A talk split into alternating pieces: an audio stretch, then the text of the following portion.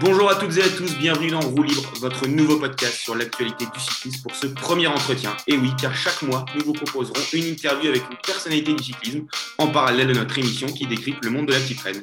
Dans notre dernière émission, d'ailleurs, on était, on était revenu sur les classiques de ce mois d'avril, la fin des Flandriennes et le début des et les Ardennaises, ainsi que sur le reste des courses UCI. Avec moi, Emeric, que vous retrouverez tous les mois à mes côtés. Emeric, comment vas-tu? Super, nickel, merci. Et ce mois-ci, pour notre première interview, donc, on a eu le plaisir d'accueillir Stéphane Rossetto, le nouveau coureur de l'équipe Saint-Michel-Aubert 93. Stéphane Rossetto est devenu professionnel en 2010 au sein de l'équipe Vacances Soleil. Après ce premier essai, il est retourné chez les amateurs en 2011 et 2012 avant de réintégrer le monde pro en 2013 et 2014 au sein de l'équipe francilienne Big Mat Aubert 93. Il évoluera par la suite six saisons chez Cofidis de 2015 à 2020 avant de retourner en ce début d'année 2021 chez Saint-Michel-Aubert 93. Stéphane Rossetto, c'est également 5 Vuelta, une participation au Giro et un Tour de France, une victoire sur le classement général des boucles de la Mayenne en 2014, la quatrième étape du Tour du, tour du Yorkshire en 2018 après 120 km d'échappée en solitaire mémorable. Il est également double vice-champion de France du contre-la-montre en 2015 et 2019. Et il faudra justement attendre cette année 2019, après une lourde chute dans laquelle il se fractura le bassin, pour que Stéphane se fasse connaître du grand public avec une première participation sur les tours, et notamment ses longues échappées qui lui ont valu le prix de la combativité lors de la première étape. Non renouvelé par Cofidis au terme de la saison 2020, Stéphane retrouve finalement le 4 février l'équipe Saint-Michel-Aubert 93, avec laquelle il a connu ses premiers succès. Stéphane, bonjour, comment vas-tu? Très bien, merci euh, de m'accueillir. C'est un immense plaisir pour nous aussi. Euh, on va passer sur des premières questions de présentation. Allez mon grand! Allez mon grand! Allez mon grand! T'es grand aujourd'hui! Est-ce que tu peux nous donner ton âge et le profil de coureur que tu es? Comment tu te décrypterais? Alors, j'ai eu 34 ans euh, au mois d'avril. Quel coureur je suis euh, Rouleur, rouleur grimpeur, c'est-à-dire rouleur contre la montre, à l'aise dans, dans montagne et dans tous les, tous les parcours euh, vallonnés, euh, durs, euh, endurants. Enfin, coureur endurant, assez, assez polyvalent dans, sur le plat et dans les montées. Enfin, c'est pas le contraire d'un routier sprinter, en fait, un peu. Est-ce que tu peux nous parler de ton premier souvenir à vélo, que ce soit en pratique, et également ton premier souvenir de cyclisme pro? Premier souvenir à vélo, j'en ai tellement que c'est pas évident de, dans, dans, d'en soulever un. Après, je peux me souvenir de ma première victoire. Euh, c'était à, il me semble que c'était à Orly, euh, en, minime. Il faisait pas très beau, c'était le matin et euh, j'avais gagné pratiquement avec un tour d'avance sur tout seul avec un tour d'avance. Voilà, je pense que voilà, c'est assez flou comme souvenir, mais c'est un, je pense que c'est un souvenir sympa. Après, premier souvenir chez les pros, c'est pareil, il y en a plein au tout début de ma carrière, j'ai eu la chance, enfin la chance de, voir des grands coureurs euh, la fin de l'ère Armstrong. Et euh, je me souviens de la première course que j'ai fait avec lui, par exemple. Ça marque, euh, je venais d'être professionnel, c'était en Corse. Au critérium international, il y avait Armstrong, il y avait enfin, Cadel Evans, il y avait plein de grands coureurs, dont Armstrong. Et c'était impressionnant de le voir à côté. Moi, j'arrivais tout juste chez les pros et je voyais Armstrong, c'était quand même un mythe. Et, donc, ouais, c'était assez c'est des, petits souvenirs comme ça, mais j'en ai tellement, je peux en parler pendant des jours, je pense. Donc euh, voilà. Justement, là, tu nous parles de, ta première, de tes premières courses aux côtés de ces, immenses coureurs, Armstrong, Cadel Evans. Est-ce que toi, quand tu étais plus jeune, il y a un coureur qui t'a inspiré, qui t'a donné envie de devenir cycliste pro? Bah, Quand je regardais la télé, c'était beaucoup Armstrong, euh, parce que c'était tous ces Tours de France qui gagnaient à la suite. Bon. Euh, mais ce n'est pas forcément lui qui m'a inspiré. J'admirais un coureur comme Chavanel, à l'époque. Euh, euh, voilà, il était euh, ces belles années, il était chez Cofidis, donc moi je m'identifiais un peu à lui. Et après, quelques années après, c'était moi qui étais chez Cofidis, un peu dans le, dans le même genre de coureur. Donc ouais, c'est un coureur qui m'a que j'ai suivi toute ma carrière, que j'ai suivi toute sa carrière. En plus, j'ai eu la chance de faire de courir avec lui sur sa fin de carrière, donc c'est super agréable. Mais il y a plein de coureurs. Hein. Euh, un coureur qui court encore, c'est Valverde. Euh, mm. Je suis admiratif de Valverde depuis des années, de sa carrière, de sa longévité, de sa passion pour le vélo. Ouais, c'est, euh, tout ça, c'est des, ces deux-là, c'est des coureurs inspirants pour moi. mais il y en a plein. Hein. Mais ces deux-là particulièrement, je pense. Sylvain Chavanel ou Alejandro Valverde, c'est quand même des coureurs de, de classique. justement, en parlant de course, quelle est ta course préférée en tant que spectateur ou même en tant que coureur? En tant que spectateur à la télé, je pense que c'est Paris-Roubaix et le Tour des Flandres. Et c'est totalement l'inverse de ce que je fais en, vélo, en fait. Euh, c'est des courses que j'ai jamais fait, mais que j'adore regarder à la télé. Euh, après, en tant que coureur, euh, j'aime bien, j'ai toujours adoré les classiques Liège-Bastogne-Liège, Tour de Lombardie, classique à Saint-Sébastien. Ça, c'est des courses vraiment, vraiment que j'adore. Enfin, tous les ans, quand j'étais au départ, c'était vraiment des des, des, des, des, objectifs pour moi, des grands moments. Après, euh, j'ai vraiment apprécié une course comme le Giro l'année passée. Ouais, C'était une belle découverte. Mais bon, il y a plein de belles courses. Hein, mais euh, si je dois en, ressortir, euh, en tout cas, ouais, c'est ces deux classiques-là, Liège, Tour de Lombardie, Saint-Sébastien, c'est des, des ambiances particulières, c'est des parcours que j'aime bien.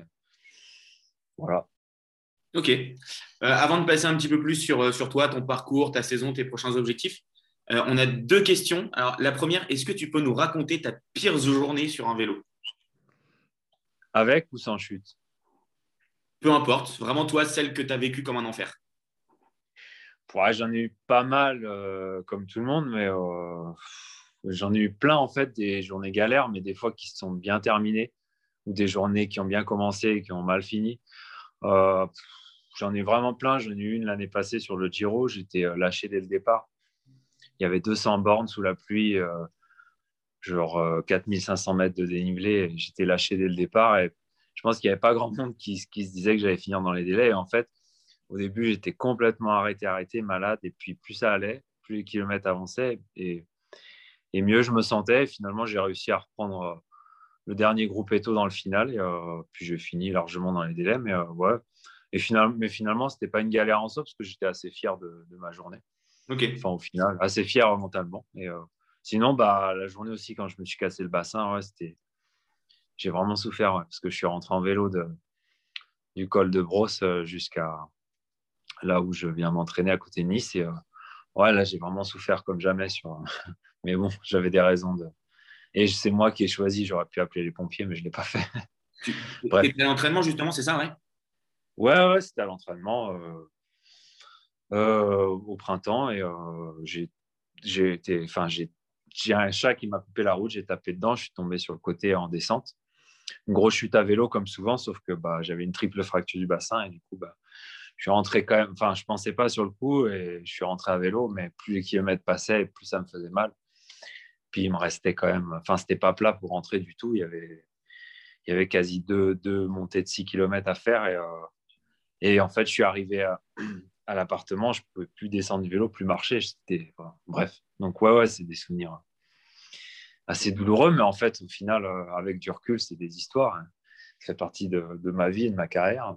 Bon, c'est pas, bien grave. Cette étape du Giro là sous la pluie, c'était celle que c'est celle où Sagan s'impose, non?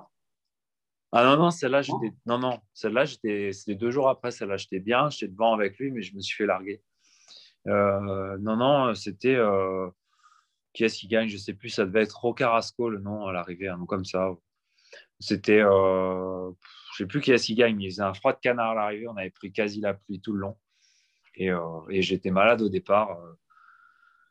J'avais dû prendre un coup de froid ou quoi, j'avais pas de force dans les jambes, mais voilà, journée galère. mais bon, c'est rien. On parle de journée galère depuis tout à l'heure, que ce soit mental ou physique. quelle est ta, pour toi ta plus belle victoire? Quelle est la plus significative? Ouais, L'étape du Yorkshire, elle est quand même pas mal elle est pas mal euh, parce que ouais, le parcours était beau, il y avait du public, il y a une histoire derrière cette, cette victoire. Ouais, ouais, celle-là, elle est belle. Stéphane Rossetto qui va dans quelques instants remporter cette dernière étape du Tour du Yorkshire au bout de 120 km, Jackie, d'échappée solitaire parce qu'il l'a fait tout seul ce numéro. Il y avait Stedman dans un premier temps, c'est fait, Stéphane Rossetto va offrir à la maison Cofidis Solution Crédit une cinquième victoire cette saison. C'est la première fois qu'un coureur qui ne s'appelle pas Christophe Laporte s'impose. C'est Stéphane Rossetto, sa troisième victoire professionnelle. Mais c'est la manière. Bravo, monsieur Rossetto. Qui rime avec numéro. Euh, bon, on va passer sur des, sur des questions un peu plus, euh, un peu plus développées. Avec, euh, on va parler un petit peu de ton parcours professionnel, de tes prochains objectifs. la première question, cette année 2020, elle a commencé de façon très très bizarre pour toi puisque tu n'avais plus de contrat chez Cofidis qui t'a pas renouvelé et tu as retrouvé finalement un contrat dans ton ancienne équipe le 4 février. comment tu as vécu cette période, cette période assez délicate et faite d'incertitude bah, cette période délicate, elle a commencé euh, fin octobre, hein, après le, Giro, euh, la fin de saison. Euh, voilà, j'ai cherché une équipe à partir de ce moment-là. Et au départ, fin octobre, novembre, je ne me voyais pas du tout revenir à Saint-Michel. Donc, j'aspirais plus à trouver un, un, contrat en World Tour ou en Continental Pro parce que depuis des années, c'est vrai que je fais les grands tours, les classiques. Donc, c'était plutôt ça que je voulais. Et, euh, et puis, euh, le, le, le, temps m'a fait, fait réfléchir, euh, mes proches, etc. Bah, c'était pas une période, c'est une période compliquée parce que parce que c'est là qu'on se rend compte en fait que c'est ça qu'on a vraiment envie de faire encore plus, même si j'en avais aucun doute, mais on le sait encore plus. On voit aussi, enfin, c'est une période, ouais, pas facile mentalement parce qu'on se dit bah merde, je vais peut-être devoir arrêter, j'ai plus d'équipe et et en fait c'était triste d'arrêter comme ça. Quoi. Enfin, pour moi, j'en ai. Là, 2020, je trouve que physiquement, personnellement, c'était ma meilleure année. J'ai pas eu de chute, pas de maladie. Euh, mais c'est vrai que ça s'est pas retranscrit dans le résultat. C'était une année spéciale. Et, euh, donc, je voulais pas arrêter, enfin, m'arrêter comme ça. Et, euh, donc, ça a été compliqué. ça m'a permis aussi de faire le tri pas mal dans pas mal de choses, dans ce que j'avais envie, dans les gens qui étaient importants, moins importants. Euh, et, finalement, avec un dénouement heureux, parce que je suis très content de mon choix, euh, qui s'est fait tardivement, mais, euh, mais bon, mieux vaut tard que jamais. Et, justement, dans, ce choix, qu'est-ce qui te pousse à continuer de courir dans, le peloton aujourd'hui?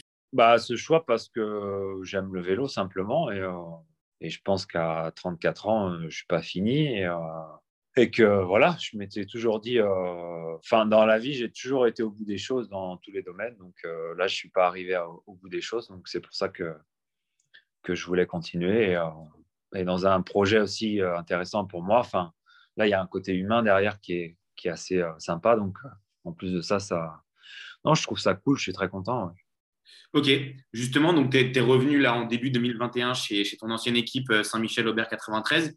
Euh, quels sont tes nouveaux objectifs cette saison au sein de ta nouvelle équipe et qu'est-ce que tu attends de ton, ton, nouveau rôle de, coureur expérimenté, de capitaine de route?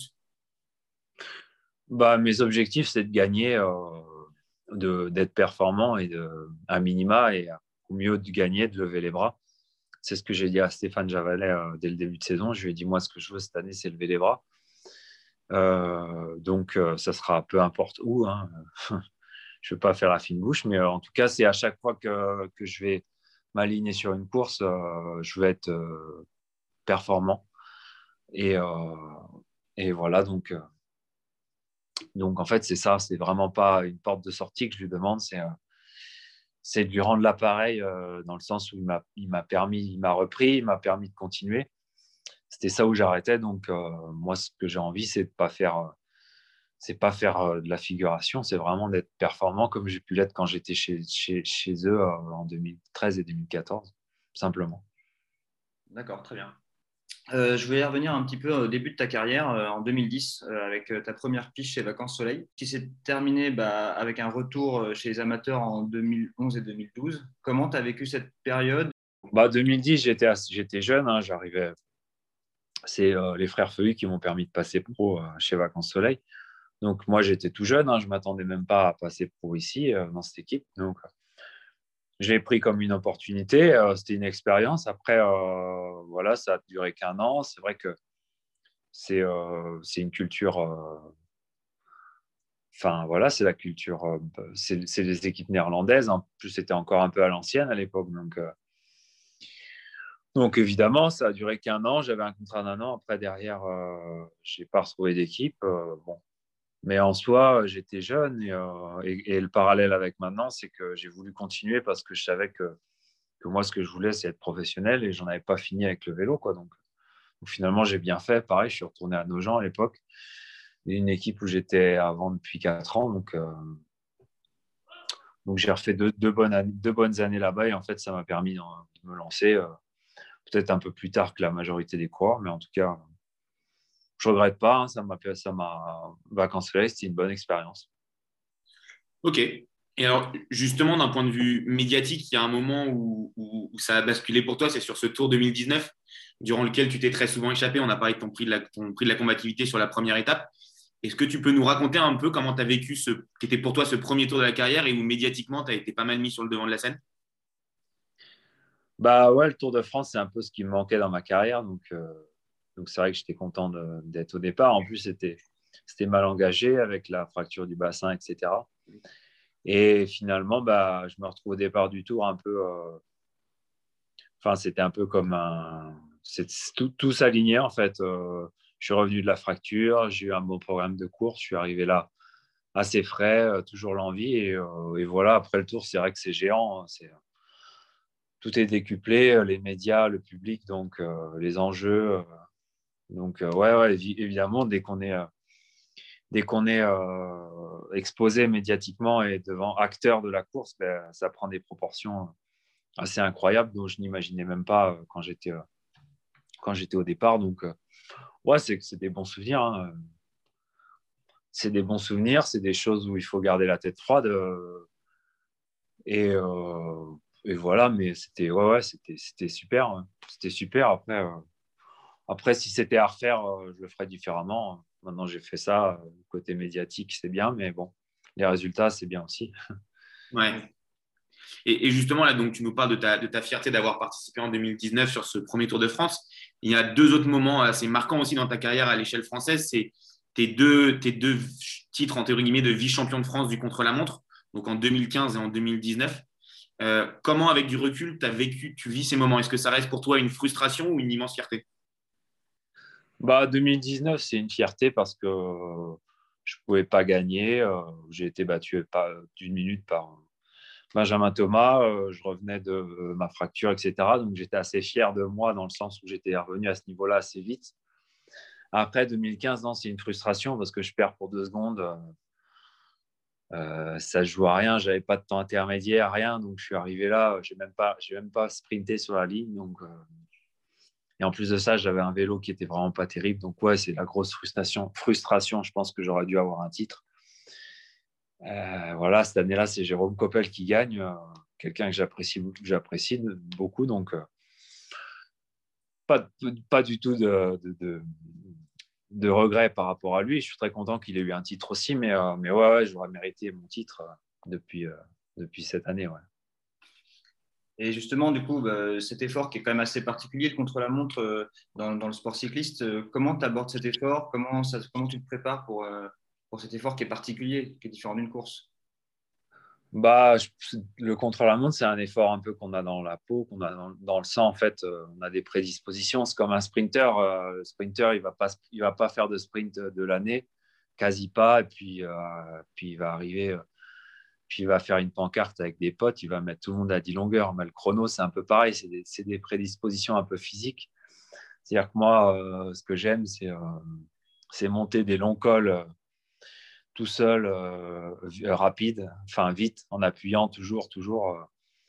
Et, voilà, c'est rouler sur un vélo de contre-la-montre parce que j'adore le, le, matériel de chrono. Donc rouler vite, longtemps, faire des échappées, c'est un peu les mêmes efforts. Donc donc tout ça, en fait, fait que, que c'est pas dur pour moi de le travailler.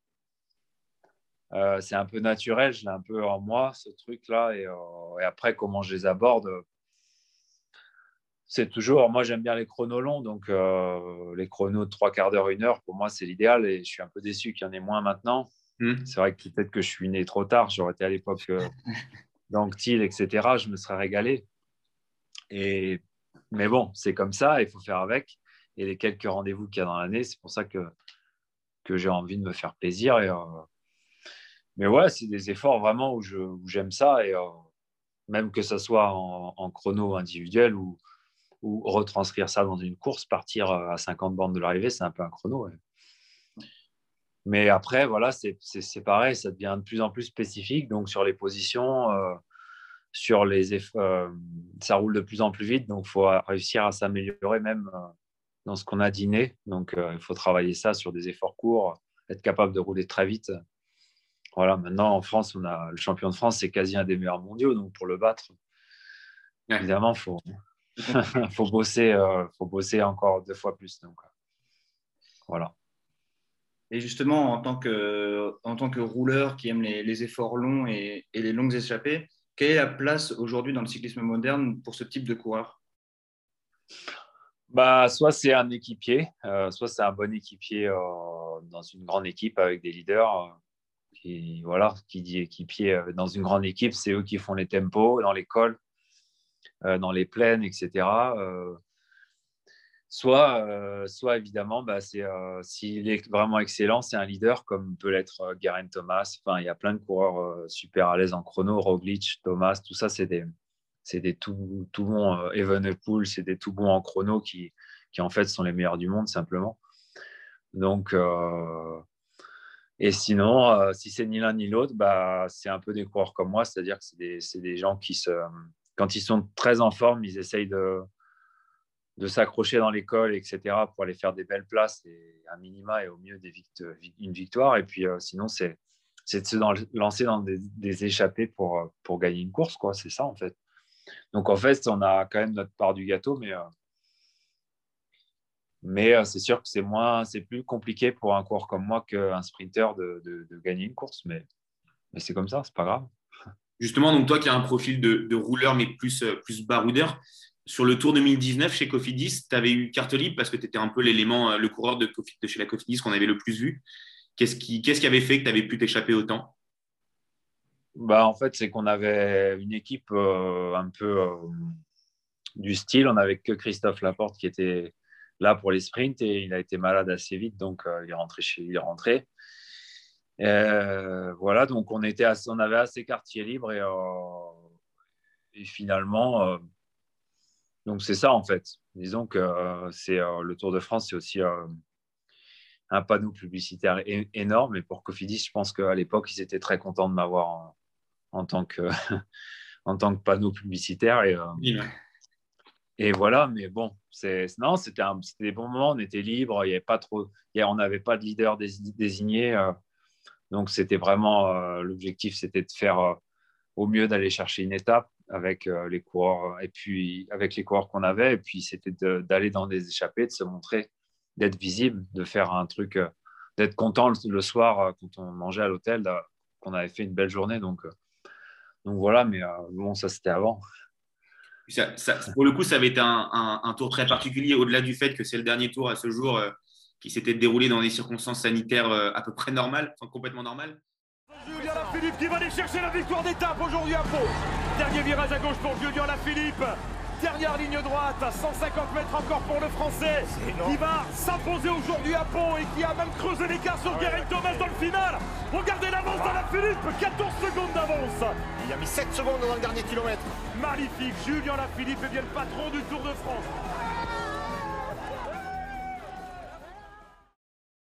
C'était un tour où les Français avaient, euh, bien marché, que ce soit Pinot à la Philippe et, et toi et aussi sur les, sur les échappées. Euh, l'ambiance du tour, toi, tu l'as vécu comment sur cette édition? Ouais, bah, C'était super. C'est vrai que c'était un peu un tour, euh, c'était un peu une saga ce tour parce qu'il y avait à la Philippe, après Pinot, Pinot qui se blesse, à la Philippe, qu'est-ce qu'il va faire? Il va gagner. Puis il y a les orages. Enfin bon, c'était vraiment un film. Donc, euh, il y avait des acteurs principaux, euh, second, second, second rôle, et puis moi, j'étais dans, j'ai là, quoi. Donc, euh, donc ouais, c'était un peu vraiment le film de l'été, et, l'ambiance, elle était exceptionnelle. Et plus les jours passaient, plus c'était exceptionnel avec moi, parce que les gens, plus les jours passaient, plus ils me connaissaient, plus ils m'encourageaient. Non, c'était, c'est des grands moments, mais, mais bon, il y a d'autres très bons moments. On peut le retranscrire des bons moments autrement que, que comme ça clairement. Mais c'est vrai que nous, on a, on a, quoi, on a 25-26 ans. Euh, je crois que le Tour 2019 reste à ce, à ce, à ce jour, en tout cas, euh, le plus beau qu'on ait vécu en tant que spectateur. Ah oui, clairement. Clairement, clairement. Bah, moi, c'est le seul que j'ai regardé, que j'ai pas regardé. Alors, ouais, je ne peux pas dire. Les autres, euh, c'est vrai que j'ai regardé tous les Tours de France depuis, je pense, depuis 2000, depuis 2000 donc, sauf celui-là. Et justement, retournons à cette, euh, en cette année 2021 qui est marquée bah, par l'annulation et le report de nombreuses courses en France, euh, notamment les 4 jours de Dunkerque, euh, course à laquelle l'équipe Saint-Michel-Aubert 93 aurait dû participer. Comment tu arrives à garder le moral pour t'entraîner? Comment tu arrives à, garder cette motivation malgré tous ces reports quoi? Oh bah, moi, j'ai jamais perdu le moral. j'ai toujours aimé m'entraîner. j'ai eu, dans ma carrière, j'ai eu pas mal de, blessures, de coupures de coupures forcées, de maladies comme cette année. Donc, des coupures forcées, c'est moi, faire deux mois d'entraînement complet, ça ne me dérange pas, même tout seul. Je suis quelqu'un qui aime aller m'entraîner. voilà, donc moi, ça ne me perturbe pas du tout. C'est juste que voilà, ça, ça, décale les choses et c'est vrai qu'on apprend les annulations un peu sur le tard. Donc, il faut revoir ses, ses plans, tout le temps faire évoluer les choses. Mais, mais ce, qui est, ce qui est bien, c'est que, bon, à part Dunkerque qui est annulé, le reste, c'est quasi tout est reporté. Donc, en fait, ça sera un peu plus tard dans la saison. Et, moi, j'aime bien la fin de saison, donc euh, ça ne me dérange pas du tout. Et, euh, voilà, mais euh, les courses vont reprendre dans trois semaines maintenant, je pense, trois, quatre semaines. Et, après, ce sera parti à fond jusqu'à la fin de saison, quasi. Donc, donc pas de souci, on a, on a de quoi faire. Ok. alors, tu nous disais avant qu'on lance l'enregistrement que tu avais, eu, eu il y a quelques semaines le, le Covid-19 version variant anglais pour le coup. Euh, déjà, comment tu t'es remis et est-ce que tu sens toujours aujourd'hui des effets sur, euh, sur tes efforts? Euh, bah, Je m'en suis remis progressivement avec patience parce que bah, je suis resté quoi 15 jours au lit avec de la fièvre, des fièvres, douleurs, tremblements, voilà mal partout, enfin le Covid quoi. et donc transpirer toutes les nuits trempé jusqu'aux os toutes les nuits pendant trois semaines, je crois. Donc, euh, donc ça laisse des séquelles. Ça fait un peu comme si j'avais été euh, quasi alité, donc j'avais perdu toute la force, beaucoup de muscles, pris un peu de poids aussi avec les antibiotiques que j'ai eu pendant 15 jours. Euh, voilà, donc je m'y suis remis progressivement. Au début, je faisais une heure et demie et je rentrais, il fallait que j'aille me coucher. Puis après, deux heures, puis trois heures.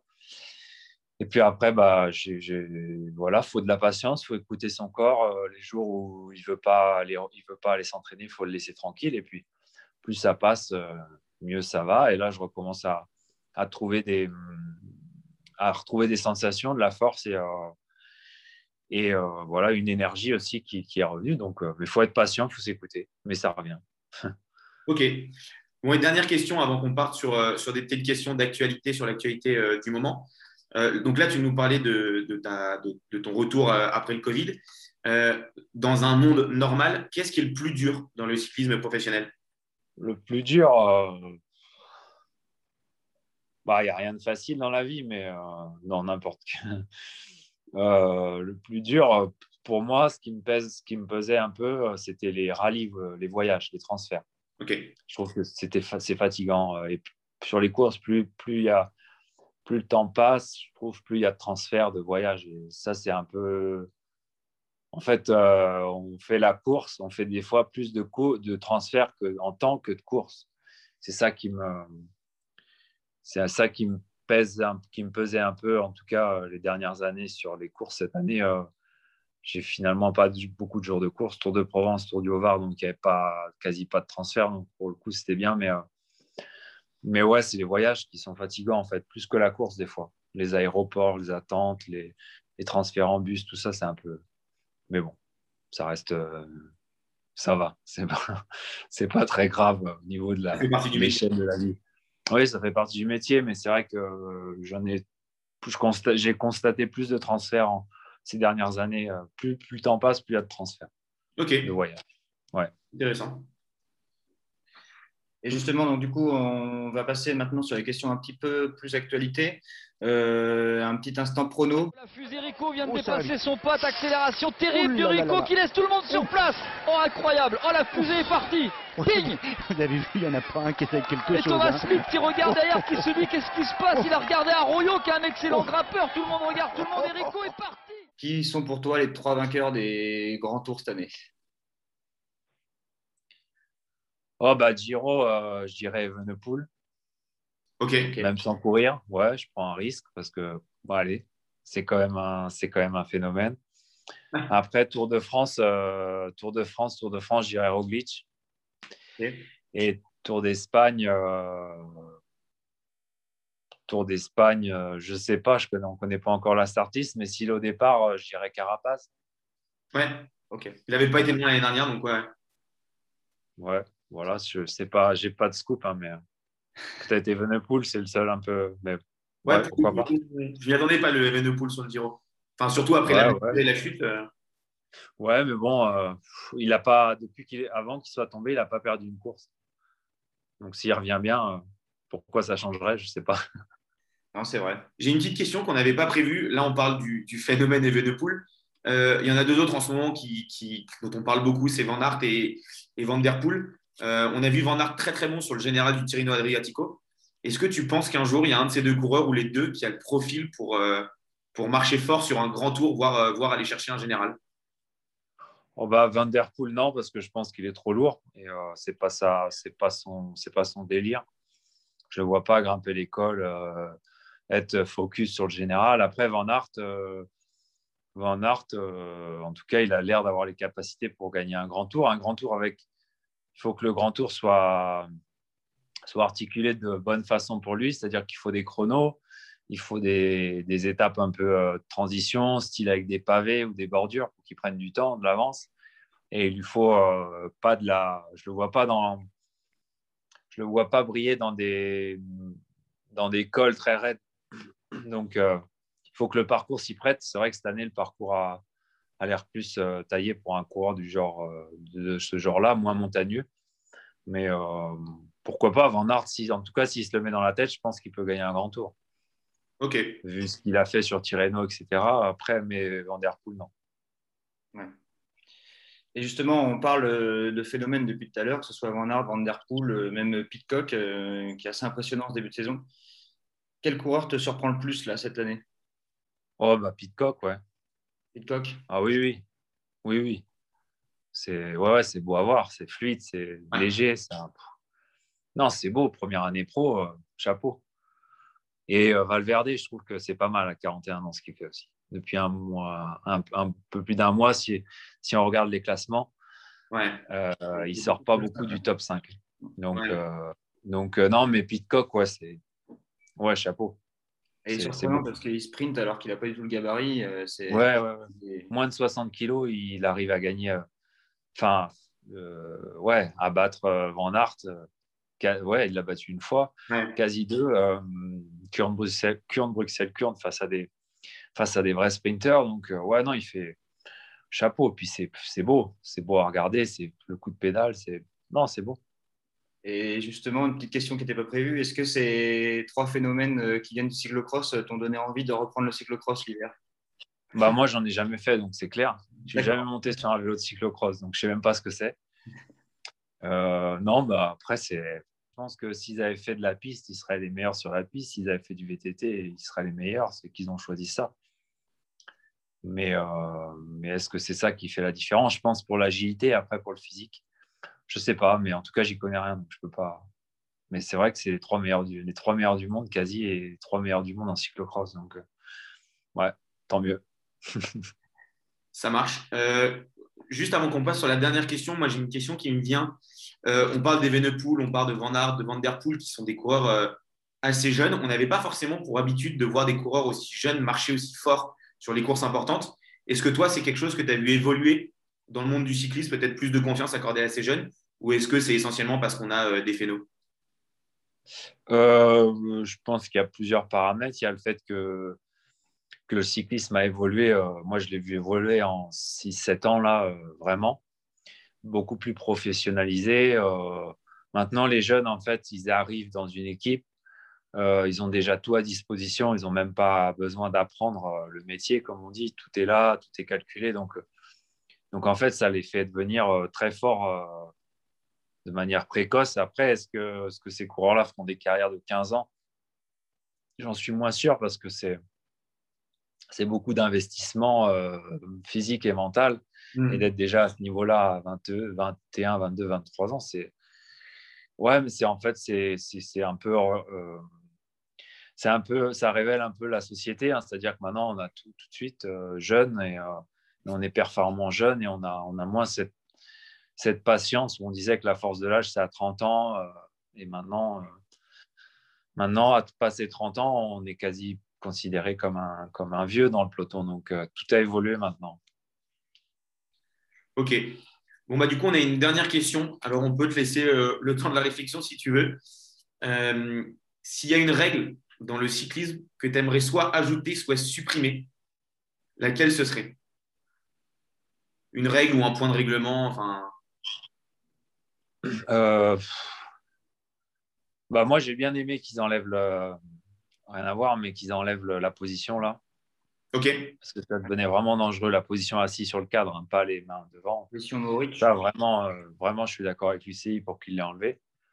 Après, euh, une règle, par exemple, parce que des fois je suis concerné, c'est que quand les échappés partent et on voit le peloton qui fait rideau derrière, et que et qu'il y a une soi-disant règle interne qu'on n'a plus le droit d'attaquer, Mm. Ça, ça, et qu'on voit des coureurs des fois se faire molester par les, par les soi-disant patrons, entre guillemets, euh, du, de l'étape, du jour, du peloton. Voilà, ça, c'est une règle que j'aimerais. Voilà, les, les, ils ont assez de moyens pour voir euh, les mecs qui, qui, envoient les mecs dans les, dans les, dans les, dans les bas-côtés euh, comme ça. Donc, donc ouais, si, si, les mecs pouvaient être sanctionnés, disqualifiés là-dessus, ouais, ce serait pas mal. Plus que de disqualifier un mec qui jette un bidon évidemment. Mais ouais, ça, ouais, une règle comme ça. Après, le reste, non, il euh, faudrait que je réfléchisse, mais il y en a plein des choses. Mais, euh, non, mais c'est intéressant pour le coup. Plus une règle, pas, pas une règle forcément très formelle euh, d'un point de règlement, mais cette règle un peu informelle du tour avec les codes qu'il y a dans le peloton. Ouais, les codes qui sont instaurés, qui se sont pervertis quasi depuis des, quelques années, là, comme quoi c'est écrit et machin. Et et euh, il y a certains coureurs qui ont le droit de passer dans le fossé et de partir. Euh, Vauclair, il le faisait à l'époque. Et puis, bah, par contre, toi, si tu n'as pas d'une équipe euh, de premier rang et tu n'as pas un nom, bah, tu n'as pas le droit de passer. Enfin, voilà, c'est des trucs un peu débiles, mais qui feraient bien d'être enlevés. Quoi, mais voilà. D'accord, donc c'est plus Rien la mentalité du peloton a changé du coup. ouais, ouais, ouais, oui, mentalité, enfin des trucs. voilà. Mais bon, non, je sais pas, règle euh, vraiment euh, à ajouter en tout cas ou à retirer, j'ai pas. Là, j'ai pas en tête. Euh, non. Ok, ça marche, pas de souci. Bah, C'était notre dernière question. Donc merci beaucoup Stéphane d'avoir répondu et, d'avoir eu ce premier entretien avec toi. C'était vraiment une fierté pour nous de, de, pouvoir discuter avec toi. Et nous, on vous donne rendez-vous dans un mois pour une nouvelle interview et une nouvelle émission également. On vous remercie de nous avoir écoutés. On remercie à nouveau Stéphane Rossetto pour cette première interview. Merci, à très bientôt.